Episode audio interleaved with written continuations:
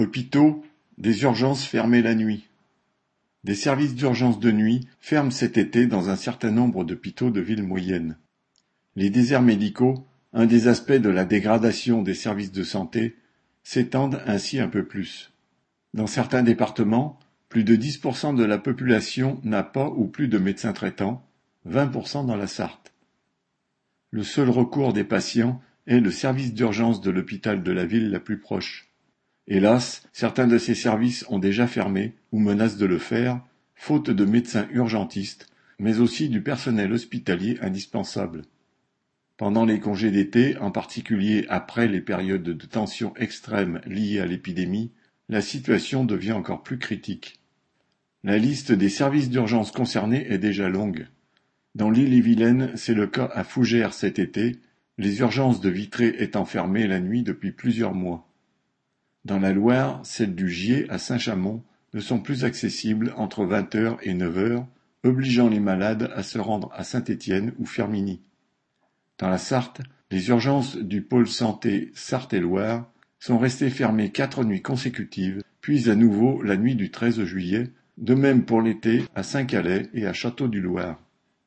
À la polyclinique d'Hénin-Beaumont, la difficulté est la même faute d'effectifs. Les exemples se multiplient et l'appel au quinze, lui-même en risque de saturation, est la solution de repli conseillée. La direction de ces établissements évoque, citation, un contexte de raréfaction conjoncturelle de la ressource médicale, fin citation, en guise d'explication dans un jargon de gestionnaire complice d'une politique insupportable. L'embauche dans tous les établissements de santé, à commencer par les hôpitaux de proximité, qui devrait offrir des services d'urgence dignes du XXIe siècle, est une nécessité. Elle doit s'assortir de salaires corrects qui ne pousseraient pas les soignants à chercher ailleurs. La politique du gouvernement Macron vis-à-vis de la santé, comme les précédentes, n'a été qu'une vaste opération de communication aboutissant à une maigre augmentation de salaire pour une partie du personnel, et même pas pour tous. Quant aux embauches, c'est toujours le désert médical.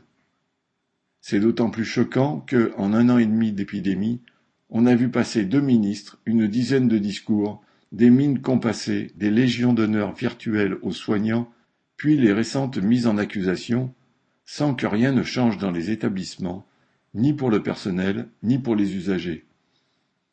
Viviane